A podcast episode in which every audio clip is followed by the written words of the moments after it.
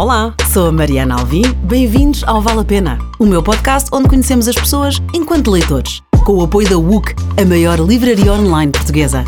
Fiquem por aí, vale a pena.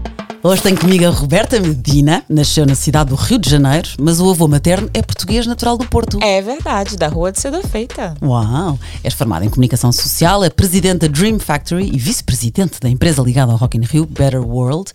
Só que tu também tens aqui outros eventos.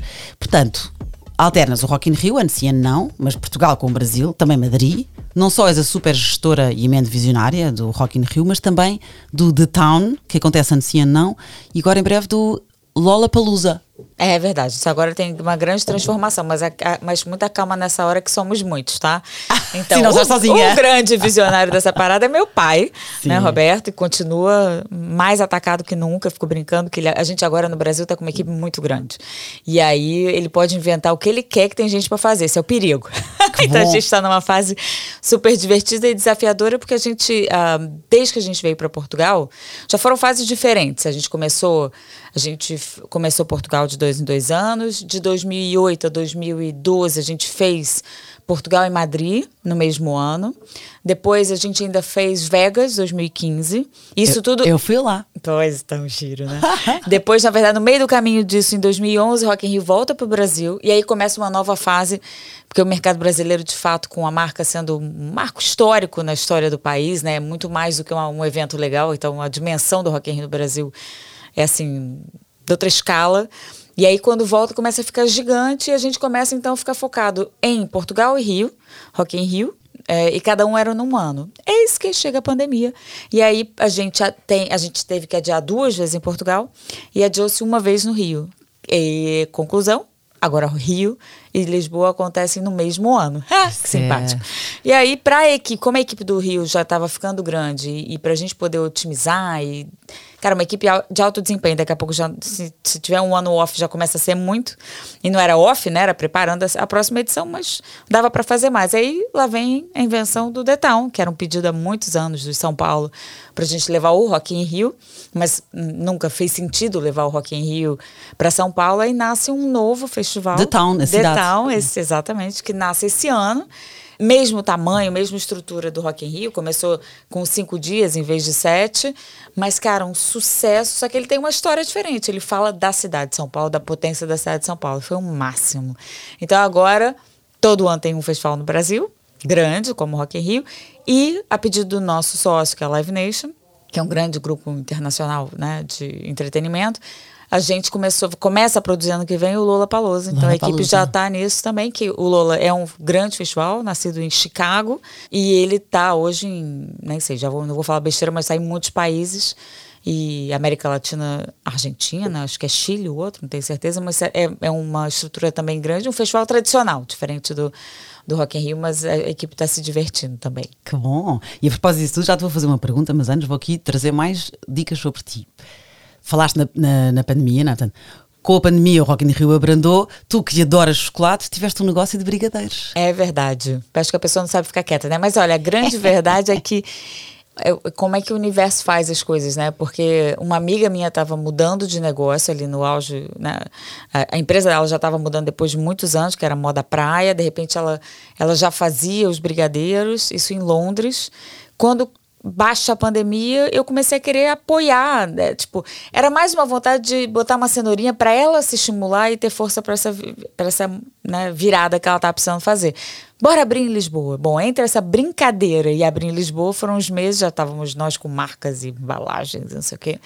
E eu acho que me fez assim um bem danado durante a pandemia, né? Porque de alguma forma o tamanho do estresse da, da gestão do festival, do adiamento, né, era muito desafiador já com ingressos. A gente já tinha 60 mil ingressos na rua, então foi uma gestão bastante desafiadora. E aí a, a Brigadeiro foi assim uma doçura na vida. Mas, literalmente. Literalmente.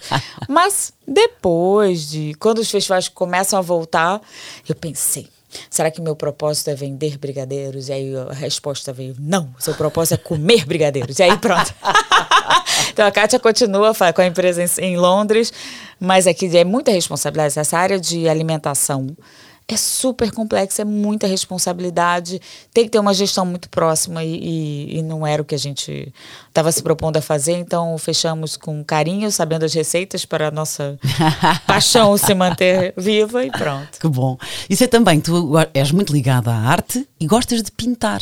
É verdade. Pintas o quê? Aguarela, acrílico é o quê? Acrílico. Eu gosto de fazer bagunça, na verdade, né? E por que, que nós não conhecemos a tua arte? Porque eu parei há muitos anos. Depois de ser ah. mãe, confesso que, tipo, era muito engraçado. Às, vezes que eu ia tentar pintar, invariavelmente tinha uma criança pintando a ponta do quadro. junto. E eu, eu acho aquilo o máximo, né? Assim, eu sempre estimulei muitas crianças a pintar, desenhar, porque isso vem de mim, era o que eu fazia também, eu adoro. E não dava para dizer não né? É. Mas aí pronto, mas aí daí a tentar evoluir para alguma coisa, esquece. Então isso, a pintura volta daqui a uns anos, quando eles já estiverem pouco interessados em pintar junto. Exato. Não é, não é como os remédios que dava por fora do alcance da criança. Não, não, não. E é mó barato, né? Eu gostava tanto de ver eles soltando a criatividade ali, que imagina se eu ia dizer que não, não pois faz mal. É, era castigo. Olha, e eventos é tramado, eventos gigantes ainda mais difícil. Roberta Medina, quando você lê eu leio pouco, na verdade. Eu, isso eu te avisei, né? Antes de chegar aqui, eu tenho um maior desafio. Primeiro, meu maior desafio, eu acho que vem da falta do hábito de leitura. E, e curiosamente, assim, eu, eu, se, eu, se eu olhar para minha fase de escola, e eu acho super bacana de conversar, porque bicho, é ali que, que vai começar a bichinho. Depois é mais difícil, né? Criar o hábito. Eu sou muito distraída. Eu sou aquela que lê a página do livro, chega no final, não sei o que estava lá, tem que voltar. Então é mole acontecer isso comigo. Se a história não for muito envolvente, eu vou me perder fácil. E acontece, mas eu acho que isso tudo ficou acentuado pelo. Eu lembro de as turmas paralelas às minhas estarem lendo livros, e não sei, calhou ali pelo circuito de professores. Eu, eu não tive que ler muito na escola. E isso acho que não ajudou a criar aqui o hábito. Eu sempre fui mais de pintar, de desenhar, de tocar, de, lá, de qualquer coisa. E acabei não criando. Então hoje eu tenho dificuldade. Eu agora tenho aqui um negócio incrível que eu descobri. Então. Que o Kindle me ajuda. Por quê? Porque as páginas são menores e passo mais rápido, não dá tempo de eu me distrair. Então eu estou começando a voltar a ler com o Kindle, porque eu consigo não me perder na história e seguir. Também estou escolhendo temas que eu sei que eu vou ficar engajada, para ver se eu consigo, porque eu compro livros. eu tenho uma porção de livros que eu, ah, mas eu acho que aqui tem algum lugar meu que acha que de ler a capa a pessoa já absorveu por, por né? Não, esquece. Então, aqui tem um desafio, mas eu de fato comecei a voltar ali aos pouquinhos. Boa, e depois também acabas... Mas não é, com, não é uma frequência, esquece, porque eu ainda estou na fase de botar a criança para dormir, não sei o que. Então, de vez em quando, abrem os espaços. Ontem eu comecei a ler um. Ai, que bom. Você deve ter lido, que é o Search Inside Yourself. Não. Do, de um engenheiro da Google. E, e eu tive num jantar divertido essa semana. E um amigo, por acaso estava nesse jantar, não sabia que eles iam, conheci um executivo. Uh, então, quem, quem me sugeriu o livro foi o, o Rogério Canhoto, e quem estava junto era o Ricardo, da PHC que eu fiquei, eu fiquei brincando com ele que é meu guru agora, porque o cara consegue fazer exercício, meditar, se alimentar bem, ter cuidado de saúde preventivo. Cara, eu falei, isso é que eu tô tentando fazer, mas é difícil pra caramba, meu. né? e, o, e aí o Rogério falou, porque a gente falou muito sobre a importância da meditação, né? Como é uma ferramenta poderosa e que a gente usa muito pouco. Eu falei, cara, eu sei isso há 20 anos e ainda não consegui botar na minha rotina. Aí, Rogério, lê esse livro. Então, estou super curiosa, porque pelo que eu entendi, assim, é um, é um engenheiro da Google que tinha lá, que era o cara da, da felicidade, super alegre, contente, né? e ele foi, fez uma série de palestras para a equipe da Google sobre meditação, neurociência, né?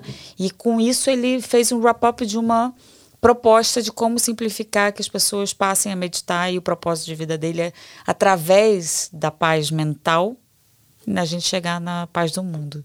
Então tô super curiosa. E quem sabe é dessa vez. Boa, Ih, depois então... eu volto para te contar. Exatamente, para dizer se, se, vale a pena. Search Inside Yourself. Eu depois vou deixar aqui nas notas do, do podcast. Mas há muitas pessoas que se identificam contigo com certeza e estão a dizer que sim, quando tu dizes perdi o hábito ou tenho crianças pequenas, é perfeitamente normal. E quando, e quando nós falámos foi o que eu disse: está bem, mas se me conseguires dizer quatro livros que adoraste, é, é o suficiente. Eu não espero aqui viciados na leitura. e tu, ainda para mais, és, hum, és transversal, não tens um género literário favorito e deste Não. aqui livros completamente diferentes uns dos outros. Eu te dei livros diferentes uns dos outros porque eu acho que tem conversa boa por trás deles todos. Que bom! então começamos com aquele com quem tu jantarias, Sim. o Paulo Coelho, Paulo o Diário Coelho. de um Mago. é verdade. Quando é que leste? Olha, eu tinha lido há muitos anos atrás, nem sei quando, mas eu fiz o Caminho de Santiago, agora em abril desse ano, com minha mãe e meus dois irmãos. Ah, que giro. Só minha irmã mais pequetita, que, pequetita que tem 18 anos, mas pronto, mas que não, que não mas fomos ah, com os três filhos dela, né, da minha mãe. E, cara, foi maravilhoso. Eu não tinha vontade de ir ao caminho, minha mãe já fez o caminho umas 14, 16, nem sei. Fez um livro sobre o caminho de Santiago, a minha mãe. Então é, é expert total. Como é que se chama o livro da mãe já agora? do Rock a Compostela. Ela giro. fala dessa jornada dela ter participado da criação do Rock in Rio em 1985 e depois da descoberta da paixão dela do Caminho de Santiago. Vou anotar. E o, e o Paulo Coelho fez o Caminho de Santiago, que tem partes desse caminho. Esse livro, Neste não, livro. o livro é sobre o caminho dele. O Caminho do Mago é a experiência dele. Ele foi fazer o Caminho de Santiago. 800 quilómetros fez ele. É, e aí depois, a minha mãe já fez esse duas vezes. 800 É, quilómetros. e depois ele, ele fez o livro, né? Obviamente, alguma parte fantasiada, mas sobre a experiência do Caminho de Santiago. E aí eu falei, pô, eu fiquei apaixonada pelo Caminho de Santiago, porque ele é muito bom.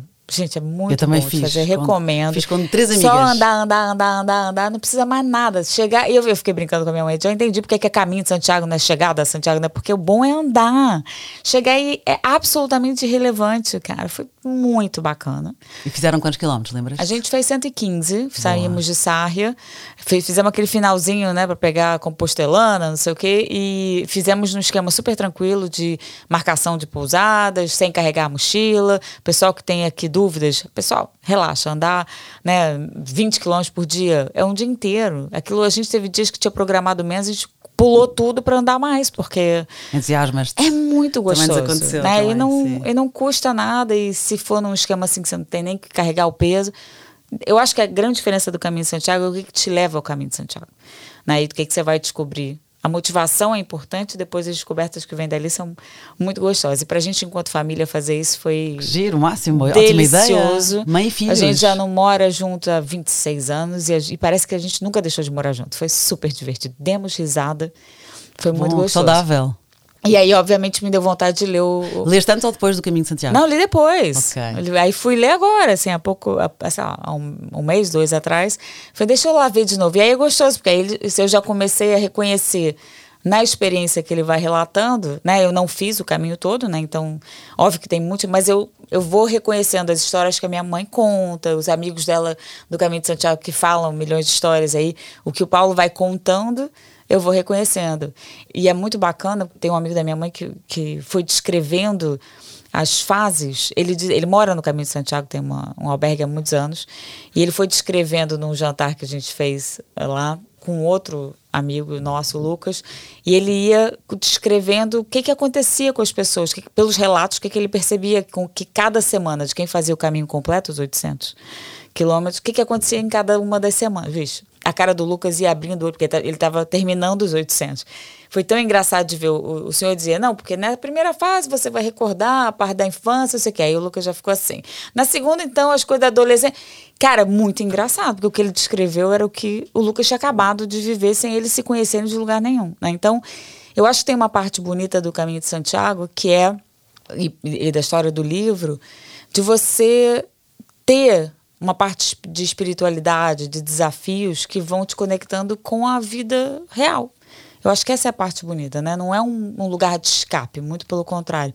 É um espaço onde você se desafia, você pode desafiar mais ou menos, mas invariavelmente ele te traz para dentro ah, de uma forma muito poderosa. Então, por isso que eu fui ler e adorei, adorei ler.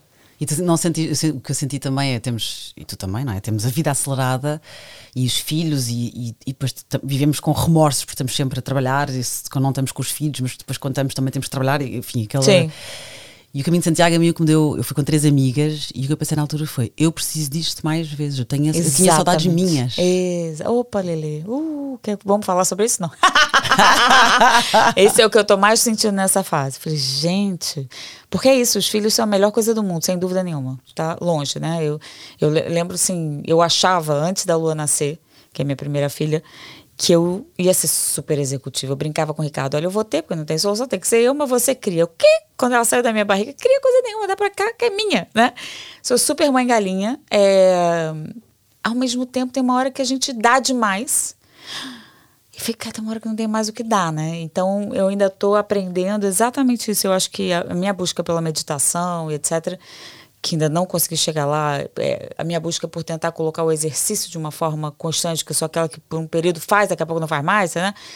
Isso tudo tem a ver com essa necessidade de me reencontrar, sabe? De ter o meu espaço, as coisas que eu gosto de fazer, que isso não pode ser contra a vida familiar. Não, isso pode, só pode ser junto, porque se sou eu, né? E, e eu que sou uma referência para eles, isso tem, que, isso tem que vir. E, e essa é a parte engraçada, que eu tenho, tenho dado muito presente aqui nas minhas, nos meus pensamentos, nas minhas escolhas, que é eu preciso aprender determinadas coisas para poder ser a referência para eles do que eu acho que vai ser bom para eles quando eles crescerem.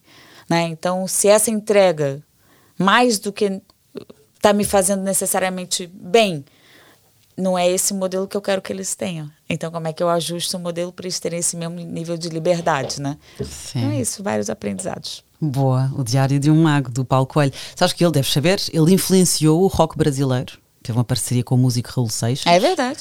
Participou na composição de alguns sucessos, compôs também para Elis Regina, para Rita Lee, Fábio Júnior e outros. Sim. E tem livros incríveis. Pois. O Alquimista. Sim, sabes que o Alquimista, que é o mais. Pronto, é o mais. O Diário de um Mago eu adoro. Diário do sim, esse foi o que tu trouxeste. O Alquimista. Não, diário, não eu estava falando de outro, não, Maktub. Ah, o Maktub. Maktub, adoro. Ok, fica também aqui a recomendação. Sabes que o Alquimista, para já, ultrapassou o Príncipezinho, já vendeu mais de 150 milhões de cópias. É assim um livro mais. considerado mesmo um importante fenómeno literário não é, do século XX. Isto foi lançado em 88. Mas é engraçado, porque o Alquimista começou mal. Começou a vender mal. Então o primeiro editor desistiu do livro. Que engraçado. E só depois é que se transformou. Pronto, o livro Mas mais acho que tem momentos de mundo, né? Mas eu acho que, que, o- que o Paulo traz essa. As mensagens do universo conspira quando você deseja, né? Etc. Eu acho que são, são mensagens que vêm de uma forma. ma- é, fantasi pode para muita gente vir de uma forma fantasiosa, né? Para quem é mais cético, etc. Mas eu acho que é tão importante e talvez o que esteja nos faltando mais enquanto sociedade é a gente entender a nossa própria natureza. E a nossa natureza é mágica, bicho. Que que a gente, como é que sai uma criança da minha barriga, meu? Isso tem magia nessa parada. Então, é, a ciência é mágica, tudo é mágico, tem, a vida é mágica. Então, eu, eu acho que é muito bacana a gente trabalhar mais o sonho, trabalhar mais a fantasia, né? Trabalhar mais esse poder do pensamento se materializando e atraindo as coisas que a gente deseja. A gente precisa reconectar com essas ferramentas que estão disponíveis no mundo para a gente, para que a gente também se respeite mais, se conecte mais, né? Que a gente possa criar aqui uma, uma sociedade mais harmônica. E essas, e essas ferramentas que ele traz de uma forma assim, com histórias muito leves e, e intrigantes ao mesmo tempo, ah, aproxima. Tem um outro livro que eu, não, que eu não trouxe, mas que anda por aí, que é o Profecia Celestina. Sim, Que, eu- sim. que foi assim o que mais me impactou na vida foi o Profecia Celestina, porque eu li com 19 anos. Eu li, precisei seis meses para voltar a ler. Parei num determinado momento, fiquei seis meses sem ler para poder conseguir voltar, porque ele materializou uma coisa que eu senti e não sabia que alguém mais estava sentindo, que é a força da energia, que é uma coisa que, que, não, que a gente não vê, mas que é altamente potente. E é no mesmo território do que o Paulo anda. Sim. Diário de um Mago, do Paulo Coelho, e já agora a profecia Celestina. O Paulo Coelho que escrevia diários desde cedo, adorava escrever e participava em concursos de poesia, de poesia no, no colégio. Depois os pais dele não queriam que ele fosse escritor. Foi assim um desafio que ele superou. E vamos agora a outra pessoa que também tinha os seus diários. Matthew McConaughey, Luz Verde, É. a autobiografia. Ai, que delícia, gente. Mais- Espera, que delícia. O Matthew McConaughey Ah, ou o livro? Mas a mulher dele é muito gata, então, olha, família linda, deixa lá.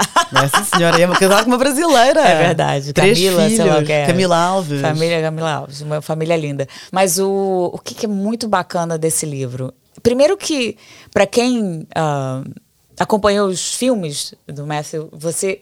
Cara, eu consigo escutar ele falando. Então eu não fui no audiolivro, eu li o livro, mas parecia que eu estava com a voz dele na minha cabeça. É muito bacana. E, e, ele escreve como ele fala. Então tem, uma, tem horas que tem, tem gírias ao longo do livro, que você ainda para assim, né? Pra entender, opa, essa aqui quer dizer o quê mesmo? Muito gostoso. E tem uma coisa que eu me identifiquei muito, porque eu sou. Eu acho que eu funciono muito nesse mesmo mecanismo que ele descreve no livro, de mesmo quando você está numa situação é, que parece negativa, para que tem alguma coisa. Eu tenho uma. Vou dar um exemplo como é que eu lido da mesma forma com pessoas, né? Se você pega uma pessoa mal-humorada, desagradável, não sei o quê, e o meu pensamento é o seguinte: gente, não existe avô desagradável, avô xixelento, avô. Normalmente uso expressões mais fortes, mas pronto. Não, não existe avô ruim.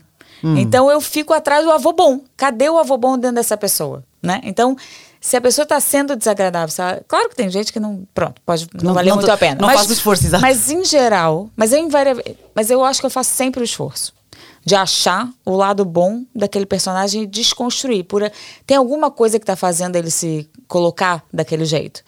E vou te dizer um negócio, a maior parte das vezes funciona. Eu consigo desconstruir a criatura e daqui a pouco tá super nice. E todo mundo fica olhando do meu lado, mas como assim? Porque eu tento, eu vou lá. Mas tu tentas num exercício teu ou puxando pela pessoa? Ou essa pessoa Não, puxando pela pessoa. Okay. Eu catuco, vou lá, Vais mexendo, lá mesmo, vou provocando, vou dando risada, vou tentando abrir uma fresta Descongelar. pro, pro lado. Exato. Então eu, eu faço isso constantemente. Esse é o meu modus operandi. Então eu tô sempre buscando a coisa boa. Eu sou, eu sou aquela que tá sempre atrás do copo cheio, não do copo meio vazio. Bom. Então, tchim, tchim. Então, é muito bacana, porque eu percebo claramente o que ele partilha e é muito bom ter um cara como ele partilhando a experiência de vida. Até porque desconstrói aquela ideia de que o famoso é uma beleza. Agora eu tô assistindo o documentário do Robbie Williams, que é outra maravilha. Tô só no, são quatro capítulos, estou no segundo.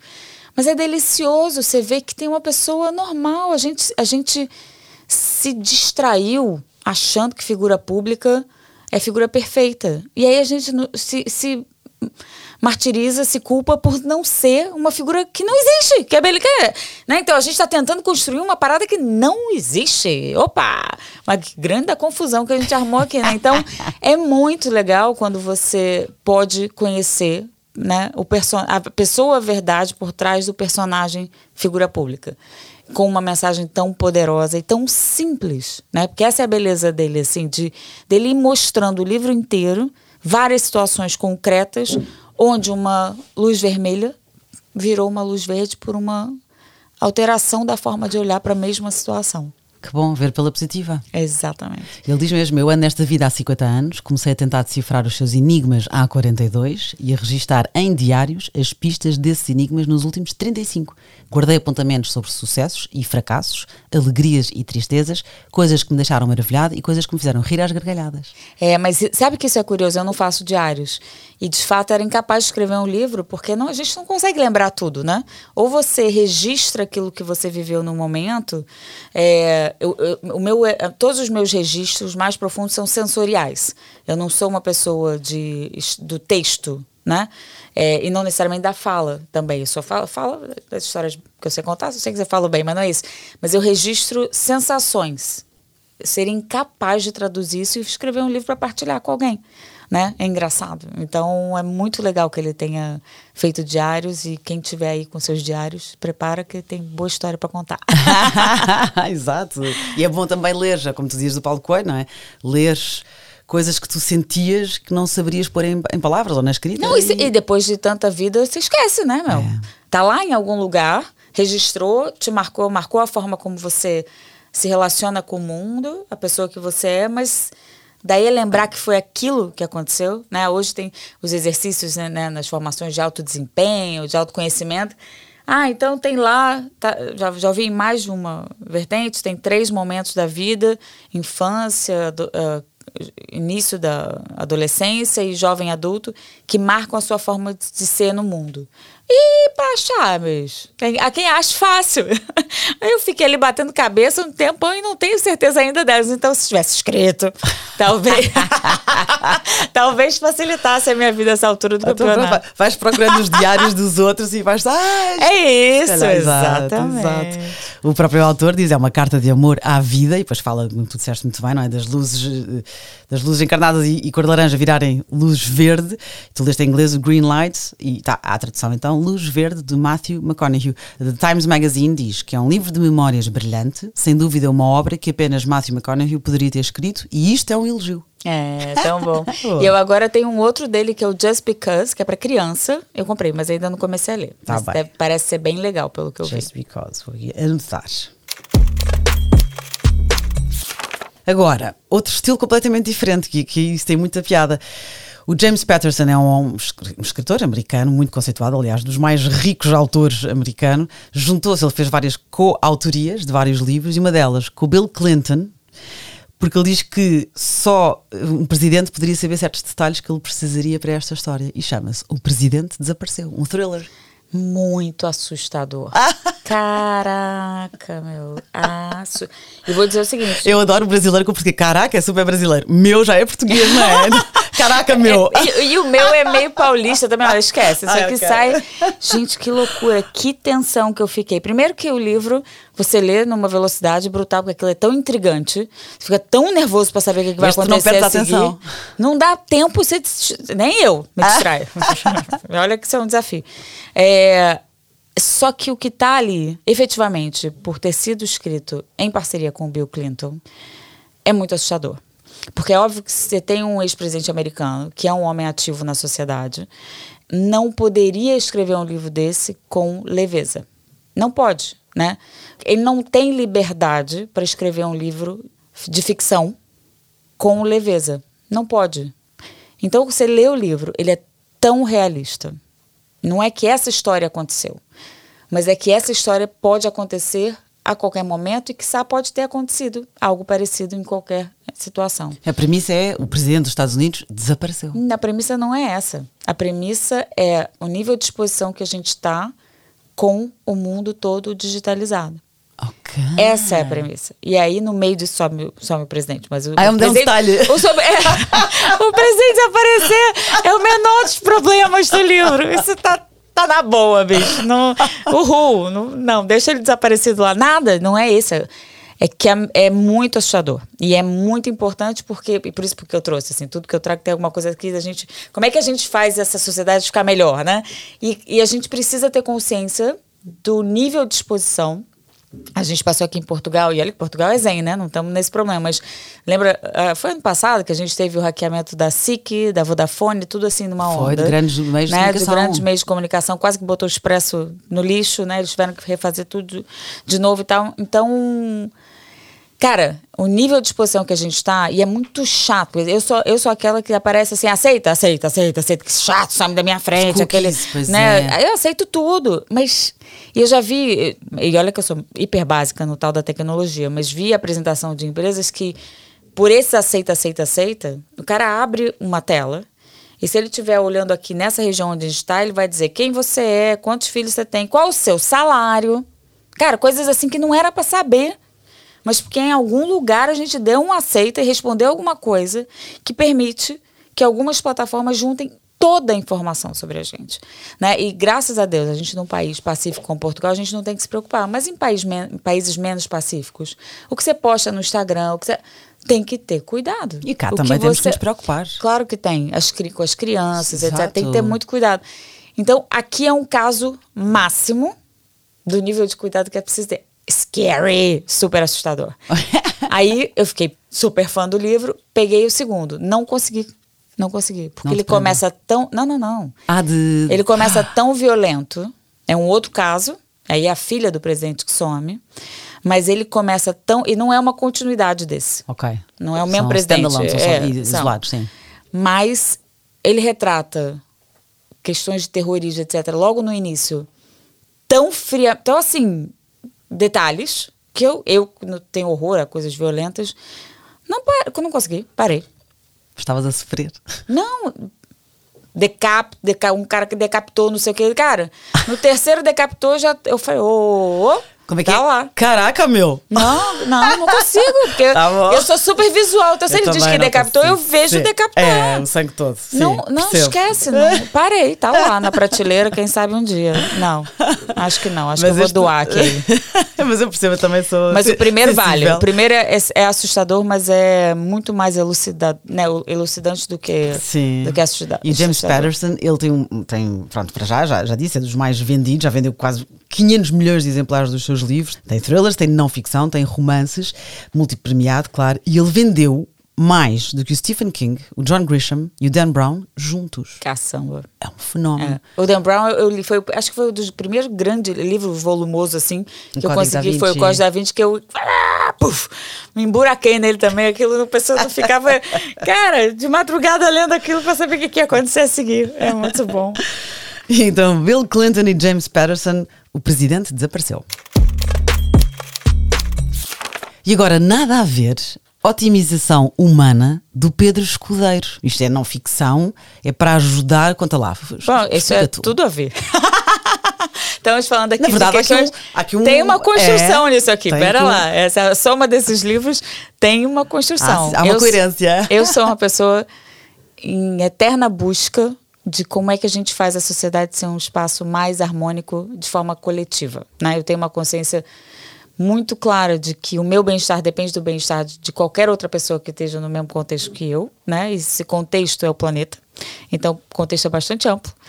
E eu acho que todos esses. Então, a gente olhar para a espiritualidade, a gente olhar os desafios da vida com mais leveza, transformando eles em aprendizados, em, em catapultas para o sucesso e para a felicidade. Né? A gente entender os riscos que existem, né? para a gente poder se posicionar, isso tudo faz parte do mesmo pacote.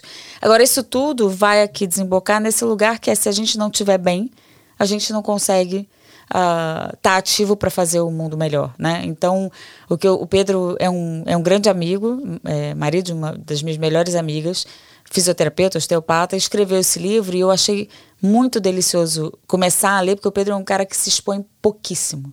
E de repente, o início do livro, ele se expõe pra caramba. Eu falei, ué, o que, que aconteceu aqui? né? Mas ele se expõe e descreve toda a experiência de tudo que ele foi estudando para fazer ele ter mais saúde, né? Então, quando a gente olha, eu também tenho assistido aulas da Nós Escola, que também fala de saúde integral. Então, hoje, se a gente não olhar para espiritualidade, saúde mental, alimentação, exercício, tudo isso a gente tem que fazer. É uma tarefa, aquilo que a gente vinha co- conversou aqui um pouquinho antes, que é haja disciplina. E o Pedro é super disciplinado, por isso que é irritante, porque ele consegue fazer e eu tô aqui batendo cabeça. Mas ele ensina coisas muito práticas no dia a dia que a gente pode fazer e botando e aprendendo aos pouquinhos, não vamos não vamos conseguir fazer tudo ao mesmo tempo, né? Mas que é pra gente que pra gente estar mais saudável, pra gente estar com a potência do nosso corpo, porque quando a gente se alimenta mal, a gente invariavelmente, a, a gente pode, eu adoro comer bobagem. A gente, e como? Se a gente faz isso constantemente, é quase um envenenamento, né? A gente vai tirando potência do nosso corpo, potência da nossa clareza mental. Então, se a gente dorme mal, que é um tema que, graças a Deus, está crescendo, eu acho que todas essas conversas ganharam um espaço de escuta muito grande pós-pandemia, porque a gente expôs um mal-estar muito grande da sociedade e acentuou o mal-estar, né? Então, o consumo não resolve tudo, né? Ah, dá, dá aquela alegria momentânea, mas não vai resolver, você vai voltar em casa depois daquilo não tem mais graça. Então, o que, que a gente pode fazer que está na natureza, que está na nossa própria natureza, para a gente conseguir estar no nosso melhor estado físico, mental, espiritual, emocional, para que a gente então esteja bem no mundo. E se cada um de nós estiver bem individualmente, mais facilmente o coletivo vai estar bem, né? Então, tenho aprendido muito com Pedro e são coisas relativamente simples. A otimização humana, que é exatamente é o título do livro, é exatamente o que ele procura. Diz como conseguir estar em equilíbrio biológico e alcançar de forma espontânea saúde, performance e vitalidade.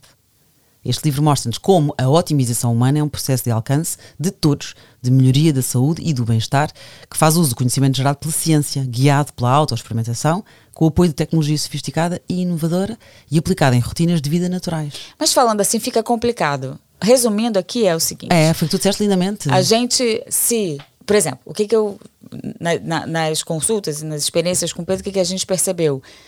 Eu vivo num estado de defesa, né? Eu lido e eu, eu, eu vim aprendendo sobre mim, assim, tudo que é de responsabilidade, como ser mãe, e o próprio Rock in Rio, porque ele é um projeto do meu pai, não é um projeto, né? Então, eu qualquer coisa que se faça respinga na, na imagem do meu pai, então mesmo depois de tantos anos, bicho, eu sou filha, não tem solução, isso ainda é importante para mim.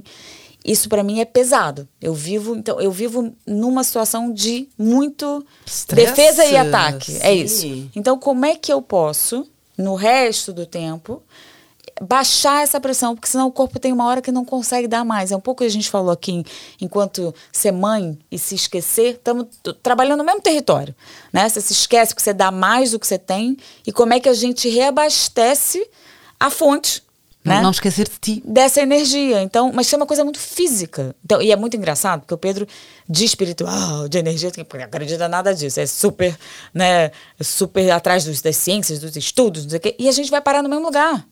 Vindo por um lado vindo pelo outro, as soluções que estão sendo colocadas estão disponíveis de um bom sono, de uma alimentação mais eh, menos agressiva, digamos assim, né, com o nosso e não tem a ver com ser gordo, magro, não tem nada a ver com isso, mas uma, uma alimentação que joga a nosso favor e não joga contra aquela história come a gente come feito uns malucos daqui a pouco é, fica sem energia. São coisas muito básicas né? Para a gente poder ter tá com mais vitalidade é só isso e, e é muito bacana você dizer que precisa de milhões de recursos, nada. A experiência do Pedro é ele com ele em casa, num apartamento com pouco espaço, né? E inventando as coisas e achando solução, vai andar na rua e sente um pouco de frio que lhe faz bem. Sabe coisas assim muito simples e que acho que são extremamente poderosas. Fazer ferramentas para te defenderes. Porque, tu tens, elas estão em ti. Então, todas Tens é na gente. saber usar. Exatamente. é. Ok.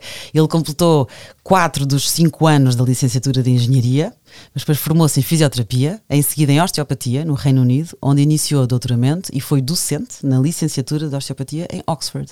E foi este o percurso decisivo para a criação das bases deste modelo terapêutico característica da, da saúde escudeira. Há mesmo já o termo, que ele depois criou uma É equipa, isso, não é? é, é isso, é isso mesmo. Eles trabalham ativamente essas soluções para ajudar os pacientes deles, porque eles, a base é fisioterapia e osteopatia, mas ele foi aprendendo que não adiantava ele cuidar do corpo se a pessoa não estava dormindo bem. Não adiantava ele arrumar o joelho que está doendo, se depois a alimentação. Então, o que ele foi pesquisando é que o trabalho dele em consultório, da parte física, era muito limitado se a pessoa não tivesse cuidando do resto. É o todo. É o todo. Então, aí ele foi desenvolvendo esse modelo. Muito bacana. Otimização humana do Pedro Escudeiro. Pergunta agora, Roberta Medina. Manda. Diário de um Mago, do Hum. Paulo Coelho. Luz Verde, do Matthew McConaughey. O Presidente Desapareceu, Bill Clinton com James Patterson. E Otimização Humana do Pedro Escudeiro. Escolhe um. Luz verde, sem dúvida Ah! nenhuma. Mas espera, estamos a falar do autor ou do livro? Não, estamos falando da atitude frente à vida. É isso. Atitude diferente à vida. Boa resposta. Eu estava, obviamente, a repetir a piada. porque Eu tenho um fraquinho McConaughey. eu posso Puxa, quem não tem, não é? tem, né? Boa. Por isso é bom que ele esteja lá nos Estados Unidos e a gente aqui. Sim, sim. pra não dar problema. Por acaso tenho aqui alguma informação sobre ele, depois nem disse, mas pronto, nasceu no Texas em 1969, é o mais novo de três irmãos, sendo um deles Gente, a história dos adotado. pais dele é muito louca. É porque eles casaram um com o outro três vezes. Treze? Divorciaram-se. Treze vezes. Ah, eu li é que eles divorciaram-se duas vezes e casaram três. Não, eu acho que é mais. eu acho que divórcio. Não, casa, casamentos são menos. Casamentos são três, depois de dois divórcios. Ah, mas que separavam-se e Não, eu acho que eles separavam toda hora. Tem uma fase da vida do Ai, Matthew que a mãe sai por meses e o pai nunca contou que, que eles estavam divorciados. Dizia que a mãe tinha ido, sei lá, descansa a cabeça em outro lugar. Olha, ele tem uma vida estável, está casado Não, para, essa é a parte mais, mais interessante aqui, muito louca. A- o pai dele dizia que ia morrer fazendo sexo com a mãe dele. E não foi que foi assim, ó. Muito louco. Muito louco. estou a rir, não tem piada nenhuma, mas de Não, facto. mas é muito maluco. O cara dizia, a vida inteira disse isso. O Sabes dia que que eu morrer que- vai ser assim. E foi. E foi, eu acho que a realidade ultrapassa a ficção, sem dúvida. E isso é- se tu vês um filme ou lês um livro em Que que, eles conta se separam isso, né? mil vezes e ele diz que vai morrer assim, Não, depois morre assim, tu ficas. Não, é, não. Na verdade é o contrário. Eu acho que o, o desafio aqui é quando vai pro futuro. Essa vem da onde, né? Com essas ideias malucas que o povo tem para botar em filme e livro. Vem da onde essa parada, meu? E aí eu acho que a gente corre atrás do futuro através dessas grandes ficções. Mas tem maior parte das ficções vem da vida real, não tem dúvida nenhuma. Se a gente olhar para o cenário político internacional. olha, olha o 1984 do George Orwell, não é? Que era o, era o Big Brother. Caraças, meu. É mesmo. Não, Até os segura. Simpsons adivinharam o alguns. Simpsons é muito bom, né? não dá para explicar essas coisas. Matthew McConaughey fez a escolha com a luz verde. Agora, tendo em conta que, pegando aqui no livro, e achei graça esta. Eu não, eu não sabia desta coautoria do James Patterson com o Bill Clinton, o presidente desapareceu. Então, há outra coautoria Opa! da Hillary Clinton Olha! com a Louise Penny, que se chama Estado de Terror. E é o livro que eu tenho Jesus para, te- para te oferecer. É um Isso é para eu thriller. ficar apavorada de novo? Não, isso, é- espero que não, mas sabes o que é que diz? Diz que é um thriller único e totalmente envolvente. Portanto, só esta frase é para ti. E a Louise Penny é uma das romancistas mais vendidas do New York Times, venceu vários prémios e pronto, Hillary Clinton, todos Gente, sabemos. Ai, meu Deus, já conto para vocês depois eu vou ficar aterrorizada também. Se vem aqui uma outra mensagem nas entrelinhas. mas é pronto, é um governo que acaba de tomar posse, um novo governo, e depois, para surpresa de todos, o presidente escolhe um inimigo político para um cargo vital recente. de secretário de Estado. Sim. Ah, não, e olha, também naquele do Bill Clinton mostra um monte de coisa desses funcionamentos. Como é que é lá dentro? Que nós não sabíamos. Por isso é que o autor defende isso. Tinha que estar com o ex-presidente dos Estados Unidos para, para saber. Aqui foi a Hillary Clinton com a Louise Penny. Estado de terror. Obrigadíssima! Ai, tão bom! Depois eu conto muito. desses. Tá bom, espero, espero que não sofras. E do Search Inside Yourself, já vou contar Search. Inside Yourself. Sim, e eu vou, eu vou deixar aqui também nas notas da conversa. Obrigada, Roberta. Tão bom. Obrigada a quem ouviu. Para a semana a mais.